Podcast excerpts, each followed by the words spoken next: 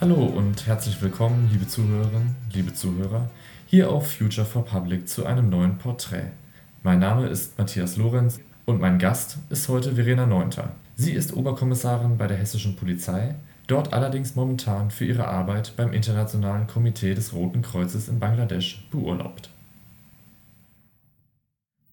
Hallo Verena, schön, dass du da bist. Könntest du dich vielleicht zunächst einmal kurz selbst vorstellen? Wie alt bist du? Wo kommst du her? Und wie bist du zur Polizei gekommen? Hallo Matthias, danke erstmal, dass ich hier teilnehmen kann an eurem Interview und danke für die Einladung. Wie du schon gesagt hast, mein Name ist Verena, ich bin 36 Jahre alt. Ich komme ursprünglich aus der Nähe von Limburg an der Lahn und zur Polizei gekommen bin ich damals, würde ich sagen, hauptsächlich durch die äh, Inspiration meiner beiden Brüder, die auch beide Polizisten sind. Und ich habe das damals so ein bisschen mitbekommen, als ich schon ihr Studium begonnen habe, als ich noch in der Schule war. Und das hat mich tatsächlich so ein bisschen motiviert, auch diesen Weg einzuschlagen. Nun bist du ja Kommissarin bei der hessischen Polizei, ist das richtig? Ich bin eigentlich sogar schon Oberkommissarin, Kriminaloberkommissarin und bin bei der hessischen Polizei angestellt und bin tätig oder war zumindest tätig in der Frankfurter Polizei. Und im Rahmen deiner Tätigkeit für die Polizei bist du dann ja auch ins Ausland gefahren. Zunächst, glaube ich, nach Mali. Kannst du uns denn davon ein bisschen was erzählen? Wie kam es dazu und was hast du in Mali für die Polizei gemacht?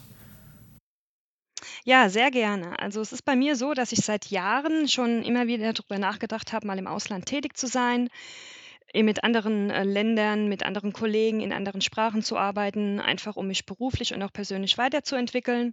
Und es gibt eben bei der Polizei die Möglichkeit, sich abordnen zu lassen zur Bundespolizei, wenn man bei der Länderpolizei ist und ähm, von der Bundespolizei sich dann respektive in die EU oder UN abordnen zu lassen, um dort eben eine internationale Polizeimission zu machen. Und in meinem Fall war es so, da ich einen französischen Sprachhintergrund hatte, zumindest ein, ein kleines bisschen, dass mir vorgeschlagen wurde, dass ich mich für die UN bewerbe, denn die UN hat in, äh, unter anderem in Mali eine Mission, das ist die MINUSMA, das ist eine Friedensmission, eine Blauhelm-Mission.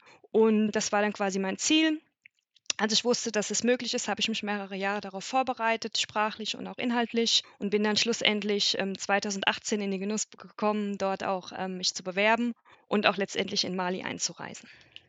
Was waren dann in Mali vor Ort genau deine Aufgaben als Polizistin?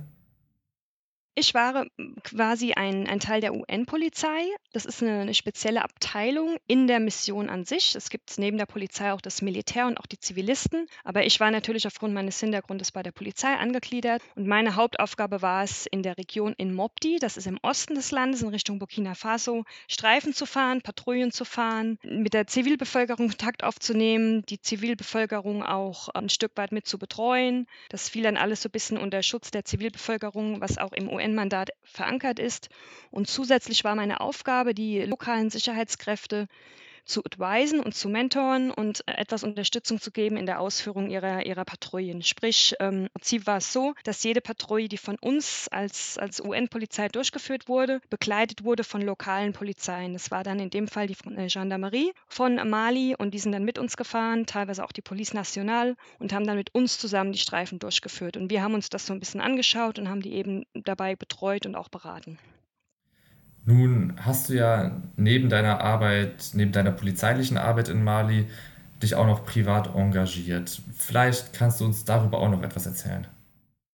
Ja, kann ich sehr gerne machen. Also es war so, dass ähm, dadurch, dass ich durch die Streifen sehr, sehr viel von Land und Leuten gesehen habe, ist mir natürlich auch aufgefallen, dass es sehr viel Probleme gab, ähm, dass die Bevölkerung viele, viele Dinge vermisst hat, die zum alltäglichen Leben dazugehören. Das war zum einen medizinische Versorgung, zum anderen natürlich auch Lebensmittelversorgung und eben auch Bildung. Und ähm, es war dann letztendlich so, dass ich versucht habe, wie es eben in meinem Rahmen möglich war, mich neben meiner normalen Arbeit als UN-Polizistin auch humanitär ein bisschen zu engagieren. Das habe ich dann meistens versucht, in meiner wenigen Freizeit durchzusetzen. Und ähm, eines meiner Projekte, was dann letztendlich auch relativ groß wurde, war ein Schulbau in einem Dorf in der Nähe von unserem UN-Camp. Dieses Dorf habe ich auch im Rahmen der Streife besucht und habe dort erfahren, dass es im Prinzip noch nie eine Schule gab. Die Kinder, die dort gelebt haben, wurden in einem kleinen Viehstall unterrichtet, der sehr dunkel war, sehr staubig war, ohne Möbel, ohne Tafel, ohne überhaupt gar nichts. Und nach Rücksprache dann eben mit diesem Dorfchef, der dort so ein bisschen die, ähm, die, das Zepter in der Hand hatte, sage ich mal. Nach Rücksprache mit dem Herren äh, wurde mir halt einfach bewusst, dass dass keine finanziellen Mittel irgendwie äh, zur Verfügung stehen, um da eine ordentliche Schule nach halbwegs gutem Standard hinzustellen. Und ich habe dann mir zum Projekt gemacht, dass ich diese, diese Gemeinde unterstütze und habe dann diverse Menschen kontaktiert, um Informationen zu bekommen, wie man das am besten umsetzen kann. Und ich habe eben auch versucht und angefangen, eigene Spenden zu sammeln, um das Projekt so langsam zu beschleunigen.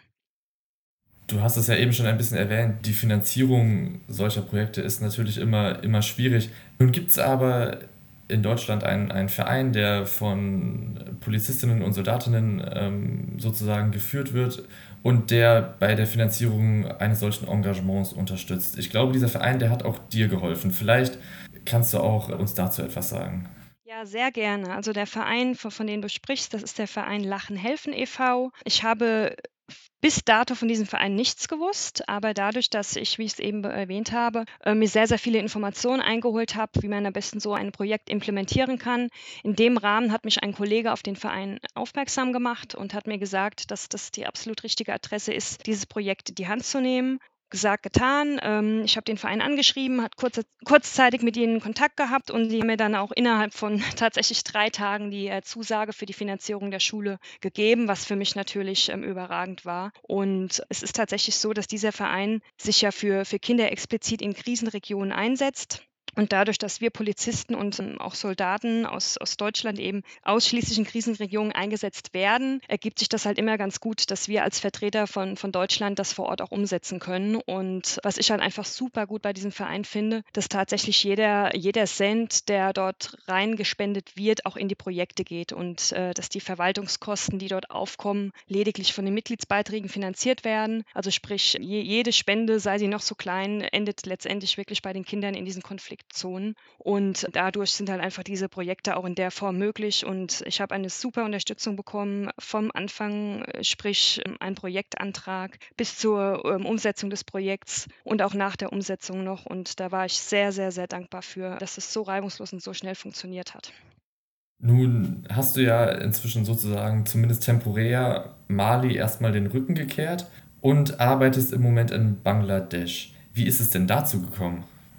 Ja, das ist auch eine, eine ganz interessante Geschichte. Wie ich es eben schon erwähnt habe, ich habe ja viele Jahre davon geträumt, im Ausland zu arbeiten und habe auch schon viele Jahre diese, diese humanitäre ähm, Ader so ein bisschen mit mir getragen, in mir getragen. Und in Mali selbst habe ich einfach gemerkt, dass es eine unglaublich wichtige und erfüllende Aufgabe ist, ähm, gerade eben der humanitäre Bereich natürlich neben der eigenen Erfahrung im Ausland tätig zu sein. Und ich bin dort auf eine Stelle aufmerksam gemacht worden für das Internationale Komitee des Roten Kreuzes. Die sitzen in Genf. Und diese Organisation, die so grundsätzlich bekannt ist, um es jetzt mal ganz, ganz kurz zu erklären, ähm, als Guardian from International äh, Humanitarian Law, also quasi das internationale Völkerrecht, ähm, das Recht der Kriegsführung quasi, basierend auf den Genfer Konventionen. Und diese Organisation ist eben auch in, in zig Ländern, in zig Krisen- und Konfliktländern tätig und promotet eben die internationalen Standards vom Recht. Ähm, wir bieten Assistenz an für Opfer von Konflikten etc. pp. Da komme ich gleich noch ein bisschen drauf zu sprechen. Also diese Stelle ähm, habe ich dort gesehen und explizit hat, sich, hat es sich in dem Fall um die Stelle gehandelt, Delegierte für die Polizei und Sicherheitskräfte. Das heißt, ähm, dass es in dieser Organisation und was das ist sehr, sehr unik und nicht so oft vorkommt, wenn nicht sogar die einzigste Organisation, die das so hat, ähm, gibt es eine Abteilung mit ehemaligen Soldaten und Polizisten aus der ganzen Welt, die eben für das IKRK im Ausland mit der lokalen Polizei sich ja verbinden, sich der lokalen Polizei annehmen und denen quasi beratend zur Seite steht.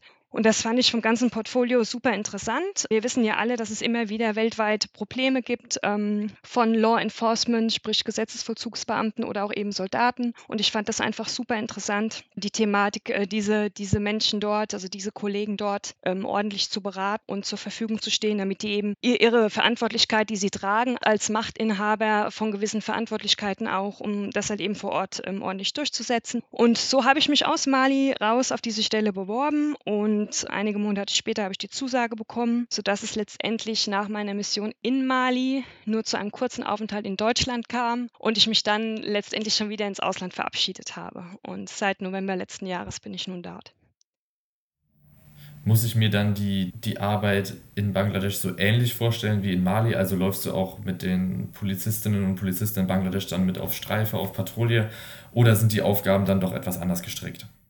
Nee, das ist tatsächlich sehr, sehr anders gelagert. Ich bin quasi bei dem IKRK nicht mehr als Polizistin, nehme auch in keinster Weise irgendwelche, ich sag mal, Law Enforcement Aufgaben wahr. Ich bin einzig und allein eine Beraterin mit der Expertise der Polizei als ehemalige oder auch aktuell beurlaubte äh, Polizistin. Also sprich, ich habe weder das Recht, dort irgendwas zu machen, noch ist es auch das Mandat von dem IKRK, dass wir dort in irgendeiner Weise einschreitend tätig werden. Unsere Hauptaufgabe ist im Prinzip einfach nur die Beeinflussung von dem Verhalten von der dortigen Polizei durch entsprechend operationelle Hinweise, strategische Hinweise oder auch eben auf dem taktischen Level und eben zu schauen, dass wir durch Kapazitätbildung, Beratung und auch Unterstützung von Trainingsinstituten es umgesetzt bekommen, dass das internationale Recht, also das internationale Menschenrechtsgesetz entsprechend als, als das Gesetz promotet wird, natürlich in Verbindung mit relevanten innerstaatlichen Rechten auch auch und dass dadurch sichergestellt wird, dass die Polizisten vor Ort nicht nur das Recht theoretisch kennen, sondern auch einfach wissen, wie sie es anwenden müssen, um eben die Menschen auch zu schützen, was, was auch ihre Aufgabe als, als Polizist letztendlich ist und auch einfach, dass sie durch die ordentliche Rechtsanwendung entsprechend die humanitären Taten und Aktionen auch erleichtern können, die umgesetzt werden vor Ort.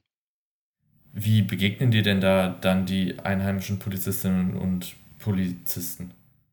Tatsächlich läuft es sehr, sehr gut. Ich habe noch nie, auch in Mali nicht, ein Problem mit Akzeptanz gehabt. Das ist ja immer so der erste Gedanke, den man sich macht als, als europäische Frau in einem ähm, sehr streng muslimischen Land. Ähm, allerdings muss ich sagen, wurde ich super akzeptiert und ich habe auch mit verschiedensten Ebenen zu tun, bis eben zu den, zu den Behördenleiterebenen. Und ähm, es ist durchweg positiv, durchweg Akzeptanz. Und ich äh, frage auch immer so ein bisschen, wenn ich da mit den Leuten im Gespräch bin, wie sieht das denn bei euch aus? Inwieweit ist es denn bei euch implementiert, dass ihr auch Frauen in Führungsebenen habt, etc. pp. Und dann sind ja auch super offen über diese Fragen und tatsächlich gibt es auch einige Polizeisektionen dort, die auch Frauen in Führungspositionen haben, was mich natürlich sehr, sehr freut. Und dadurch, ja, wie gesagt, habe ich auch ganz, ganz wenig Probleme, da akzeptiert zu werden, was mir die Arbeit extremst erleichtert. Nun hast du es ja eben schon mal kurz angerissen. Für deinen aktuellen Job beim Internationalen Komitee des Roten Kreuzes bist du beurlaubt von deinem Arbeitgeber, der hessischen Polizei. Wie steht die hessische Polizei denn ganz generell zu deinem Engagement? Erfährst du da Unterstützung?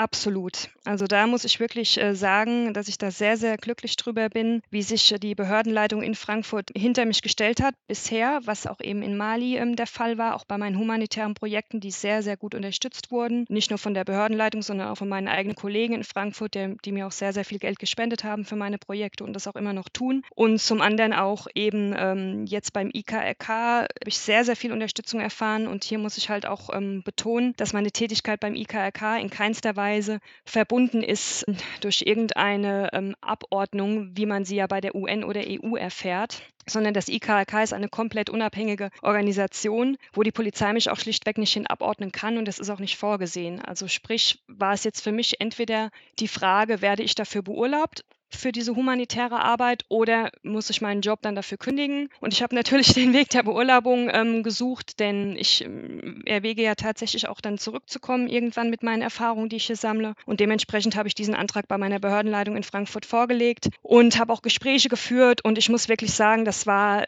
denen ein Herzensprojekt, mich hier bei meiner Planung zu unterstützen, mein Projekt zu unterstützen und eben mich als Frankfurter oder hessische Polizistin und ich bin tatsächlich die einzigste Deutsche in diesem Bereich beim IKLK in die Welt zu schicken und eben mich für die Menschenrechte einzusetzen. Und dadurch wurde es mir jetzt quasi genehmigt, dass ich für zwei Jahre lang in diesem Beurlaubungsstatus bleiben kann, um eben genau meinen Job, wie ich ihn eben beschrieben habe, äh, machen zu können. So war jetzt der Plan und so ist der Plan und das wäre dann noch bis nächstes Jahr der Fall.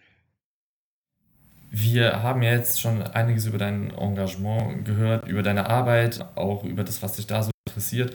Wir wollen dich natürlich aber auch äh, in diesem Format als Person noch ein klein wenig näher kennenlernen. Bleibt denn jetzt speziell neben deiner Arbeit in Bangladesch noch Zeit für Freizeit? Wie, wie verbringst du denn die dort? Ja, das ist 'ne tatsächlich eine sehr, sehr gute Frage. Ich habe in Bangladesch meine Wochenenden grundsätzlich frei. Das war in in Mali weniger der Fall. Tatsächlich habe ich Zeit für Freizeit. Allerdings muss man sich vorstellen, dass halt in Bangladesch ich ich wohne in Dhaka, das ist die Hauptstadt, ist der Freizeitwert ein anderer wie das, was wir jetzt aus vielleicht Europa auch kennen. Bangladesch ist sehr, sehr groß, dick bevölkert. In Dhaka wohnen bis zu 50 Millionen Menschen und das wirkt sich natürlich auch auf die allgemeine Situation in der Stadt aus. Es ist unglaublich viel Verkehr, es ist unglaublich viel Hektik und Stress auf den Straßen. Die Luftverschmutzung ist enorm hoch, die ist teilweise um ein, ein hundertfaches höher, als es in Frankfurt ist. Und da muss man sich ja leider dreimal überlegen, inwieweit man sich in der Stadt freizeitmäßig aufhalten möchte und das auch eben kann. Von daher ähm, ist es schwierig. Also ich habe Freizeit, aber es ist schwer, was wirklich Schönes in dieser Freizeit zu erleben. Von daher äh, beschäftige ich mich tatsächlich dann mit ein bisschen Sport machen, mit Freunden treffen ähm, und versuchen mal in den ein oder anderen internationalen Recreation Center zu gehen. Das sind so die Clubs, die für die Expats dort eingerichtet wurden. Da gibt es auch mal einen Swimmingpool und mal eine Bar und sowas. Das ist schon mal möglich, aber es ist alles sehr, sehr eingeschränkt. Und gerade mit Covid ist es natürlich noch viel schwieriger, in Land zu reisen, weil die Covid-Zahlen da enorm hoch sind und entsprechend schwierig zu bearbeiten.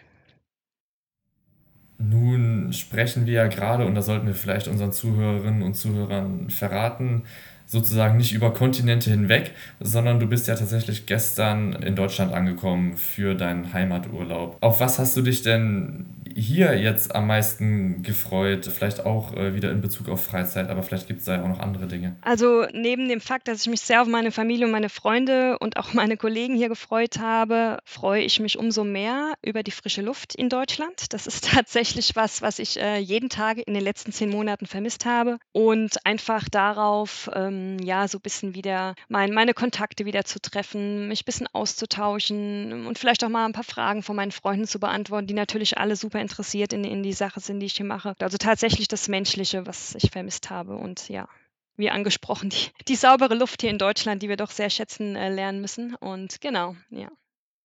Und jetzt noch eine Frage, die wir tatsächlich all unseren Gästen stellen.